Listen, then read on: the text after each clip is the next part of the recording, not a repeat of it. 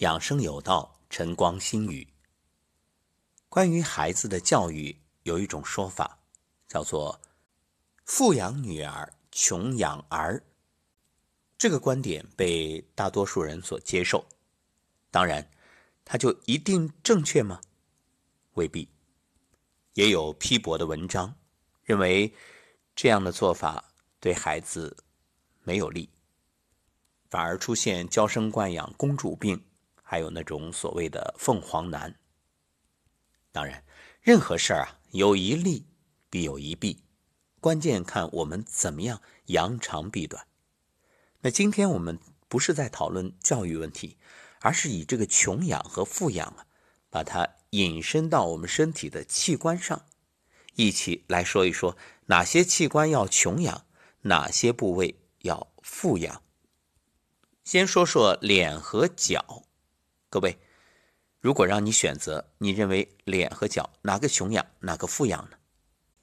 可能很多人会脱口而出，那肯定是脚穷养，脸富养啊。对呀，想想我们在脸上花的钱比脚上那多得多啊。脚顶多是个好袜子、好鞋，那脸可不同，每天各种护肤品啊、化妆品啊。尤其对于女性，那事实果真如此吗？恰恰相反，脸是要穷养，而脚呢，则要富养。哎，这样说可能很多人不能理解。我们来剖析一下。你看，所谓的脸要穷养，我先问问各位：你的脖子和脸相比，哪个用的化妆品或者护肤品更多一些呢？毫无疑问，肯定是脸。那你不妨比较一下，脸和脖子皮肤哪一块更好一点，或者有差别吗？实际上你会发现，虽然我们的脖子，也就是颈部，并没有过多的去保养，但是它的皮肤也不会比脸上差。所以这说明一点，就是过度的关注、过分的清洁。未必有好处，而且有些时候可能适得其反，因为脸上你洗的过多，化妆品使用过多，会破坏天然的皮脂膜。所以脸部的穷养是指最好的清洁是清水。另外啊，适当的选择大品牌来进行保湿润肤。最重要呢，做好防晒，避开阳光直晒。虽然我们倡导大家在阳光下站桩，但是面部要注意，不能直晒的时间过长。所以戴个帽子啊，或者罩个面罩啊，这样来站桩，或者呢，你干脆就背对着太阳，这样一方面避开阳光直射面部皮肤，一方面呢，后背的膀胱经、督脉。都可以得到阳光的照射。那所谓的脚要富养，不是说你要买很多的保养品用在脚上，而是说脚作为离心脏最远的部位，是全身阳气最难到达的地方，所以要额外的关注。关注什么呢？注意保护它，让它持续的保持温暖。一方面，一年四季。晚上睡觉前都要泡脚，四十多度的水。另外呢，经常按摩脚底，用掌心的劳宫搓涌泉，这是非常好的方式。还有啊，没事的时候呢，可以把脚翘起来，这样让它高于心脏，就有助于促进脚部包括腿部的血液循环。再说说肝与肾。这其中呢，肾要穷养。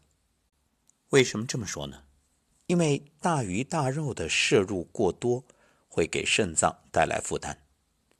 有些盐分多的食物对肾的损害也非常严重。所以肾要穷养，高糖、高盐、高蛋白不要乱吃，要谨慎。肾的保养要点呢，可以适量的。保持水分的摄入，这样可以促进肾脏排毒，另外，睡觉非常重要，尤其是子午觉。这子时和午时保证休息。子时呢养的是肾阴，午时的睡眠养的是肾阳。这相比之下，肝就要富养了。有个成语叫“省盐坏酱”，这一点特别要提醒老年朋友，包括这春节期间的家家户户。有没有发现，吃剩菜是中国人的一个传统，尤其是老年人，为什么？怕浪费啊，剩了，哎呀，丢了多可惜！咱们要有节约的这种意识，所以下顿拿出来，哎，热热，接着吃。冰箱的出现让这种情况呢有了一些好转，但是从另外一个角度来说，也意味着大家有恃无恐。哎，反正有冰箱，什么都往里装，一股脑的塞进去，它交叉也感染呀。还有就是你买食物的时候。很多人往往图便宜，比如说同样是小米，那我来说说这便宜和略贵一点它有什么区别？区别就在于它的品质。你看有的小米根本看上去都不黄了，你拿回来熬，别说熬出粥油了，那小米清汤寡水，一点味儿都没有。那好的小米是什么状态？熬的上面厚厚的一层粥油。这才叫营养。那你说，这相比之下，哪个便宜哪个贵呢？看上去贵的，其实对身体它有能量，营养充足；看上去便宜的，你喝下去顶多红饱肚子，有什么意思？而且有些如果出现霉变，那你的肝就受苦了。所以肝要富养，就是买东西不要图便宜，一定讲究这食物的营养价值。否则，你看上去买的便宜，但实际上贵呀。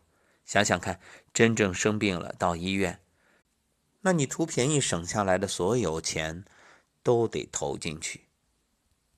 所以，算算经济账，要买食物的时候，还是多考虑一下。当然，也不是说绝对的便宜就无好货。你在田间地头，在农民手中直接买的那些自家种的蔬菜。又便宜又好，总而言之，养肝别图省钱。再举个例子，你看最常见的水果苹果，很多人苹果上面有个疤，这就舍不得丢，把疤挖掉之后接着吃。可你知道吗？那种变坏的，它是会传染的。你看上去以为这个苹果只是这一块坏了。实际上，它整个苹果都已经有这种坏的信息了。当然，如果是刚刚碰坏，这个没问题，你把它挖掉，然后赶紧或者打果汁啊，或者是削皮直接吃。再来说心与肺，心要穷养，肺要富养，怎么讲呢？你看，为什么？现代人的疾病越来越多，这污染当然是一个方面，还有就是加工食品吃的太多了。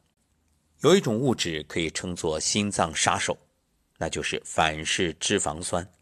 你看，现代人吃各种煎炸食物，各种所谓的什么酥啊，这其中反式脂肪酸的含量很高，这个对心脏极为不利，因此。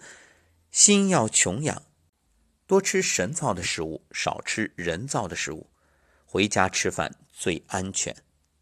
因此，要想保养心脏啊，那多吃天然食品。如果配料表中有氢化、精炼、人造这样的字眼，一定要提高警惕。当然，也不是说闻之色变绝对不吃，那只能讲呢，尽量控制，控制它的量。这其中啊，很可能就含有反式脂肪。还有，要保持你的腰围。有人说啊，这腰围和年龄或者说和你的寿命是成反比的，也就是腰围越粗，寿命越短。这个有一定的道理，因为腰围粗了，你心脑系统的压力都会加大，心血管疾病的发病率也会上升。所以要想降低心血管疾病的发病率，先把你的腰围控制下来。尤其这春节刚过，十五马上又来到，各位好好想想，现在如何去选择饮食？你还抱着人造食品不住嘴的吃吗？那肺要富养呢，是指要保持干净的生活环境，一个呢远离烟草，还有厨房的油烟也要尽量的避开。因此，选择好的抽油烟机这个很重要，包括你烹饪的方式都要做一个调整，避免吸入大量的致癌物。所以，像蒸、炖、煮。这些都是比较健康的烹饪方式，煎、炒、油炸呢，能少就少，还可以用水炒的方式。怎么叫水炒？炒到一半的时候，往那个锅里加点水。另外有一个习惯，大家最近都在保持，非常棒，那就是戴口罩。那以后呢，不妨养成在家里炒菜的时候也把口罩戴上，这样呢，减少油烟的吸入。最后，我们来说说身与神。身要穷养，神要富养。身要穷养是什么意思啊？就是身体不妨苦一点，不要空调暖气剥夺了你出汗的权利，尽量保证每周能够有那么几次有氧运动的机会。所以你看，很多病啊，其实都是富贵病。怎么叫富贵病？就像这段时间大家哪也不能去，那你就安逸的待在家里，还以这个为国家做贡献当做一个自我安慰的理由。为国家做贡献确实尽量避免出门，不参加聚会，这是对的，但不等于让你在家里就窝在那儿抱着手机从早玩到晚啊，这只是借口。在家里一样可以锻炼，你做做有氧运动。比如跳绳啊、原地高抬腿啊，这些都可以。还有站桩、太极养生步、颤抖功，这不都很好吗？别找理由，懒就是懒。你看这些运动不花钱，却可以持续的给身体的健康加分。正所谓动则生养。那么所谓的神要富养呢，是指情绪放松，内心充实。这里的“富”啊，是指精神的富有。你看，各种胡思乱想、不良情绪，其实是导致多种疾病的直接原因或者诱发原因。比如这段时间非常时期，很多人就因为心慌不安，所以总觉着身体不舒服。恐惧伤肾，而愤怒伤肝；思虑伤脾，忧愁伤肺。所以，最好的养生啊，就是养心。古人告诉我们：“上士养心。”你若心平气和，则意味着你患病的几率降低，身体气血都是一个平和、正常运行的状态。比如，这个愤怒伤肝，它会破坏肝贮藏血液和调节血量的功能。另外，人在怒的时候，你这个血液当中的毒素都会显著增加。所以你看，养神的要点是什么？是开心啊，是喜悦啊。所以每天晚上我们都有一档梧桐声音疗愈，就是帮助大家在上床之前做一个情绪的清理，保持愉悦的身心，安然入睡。这无形之中啊。等于调养了你的身体。人们为什么都喜欢看喜剧？因为笑是最好的精神补养品。大笑使肺部扩张，胸肌兴奋，膈肌上升，可以让你的呼吸加深，能够清理呼吸道。据测试啊，人每笑一次，横膈膜大约会蠕动十八次，这是非常好的内脏按摩。好关于养生的穷养和富养，就说到这儿。各位，你有什么更好的类比，也欢迎大家留言告诉我。一句话，在养生这件事上，该花的钱不省，不该花的钱不费。所谓该花的不省，你看营养素的补充，这个现在已经被很多人所接受，因为身体不是药物构成的，所以提供足够的营养，并且让它能够均衡、丰富，就意味着让身体提升了自愈力、免疫力。统计表明啊，人这辈子赚的钱。大部分可能会在临终的那一段时间集中花掉，花给谁了？不就是扔到医院里了吗？被抢救。而真正懂得保养的人，未雨绸缪，平时的投入与花费，恰恰是小投入大产出，避免了在后期这种花钱如流水。你说到底哪个划算呢？所以有人跟我说过这么一句话，说：“哎呀，我没钱啊，我赚的不多啊，我有钱了再养生。”那我说，其实你没钱养生，难道就有钱看病吗？养生才是花费最省的呀。至于说不该花的钱，你那种所谓的享受大鱼大肉，想想看，那吃出来的。都是毛病。好，养生有道，晨光心语，今天就到这里，我们下期节目再会。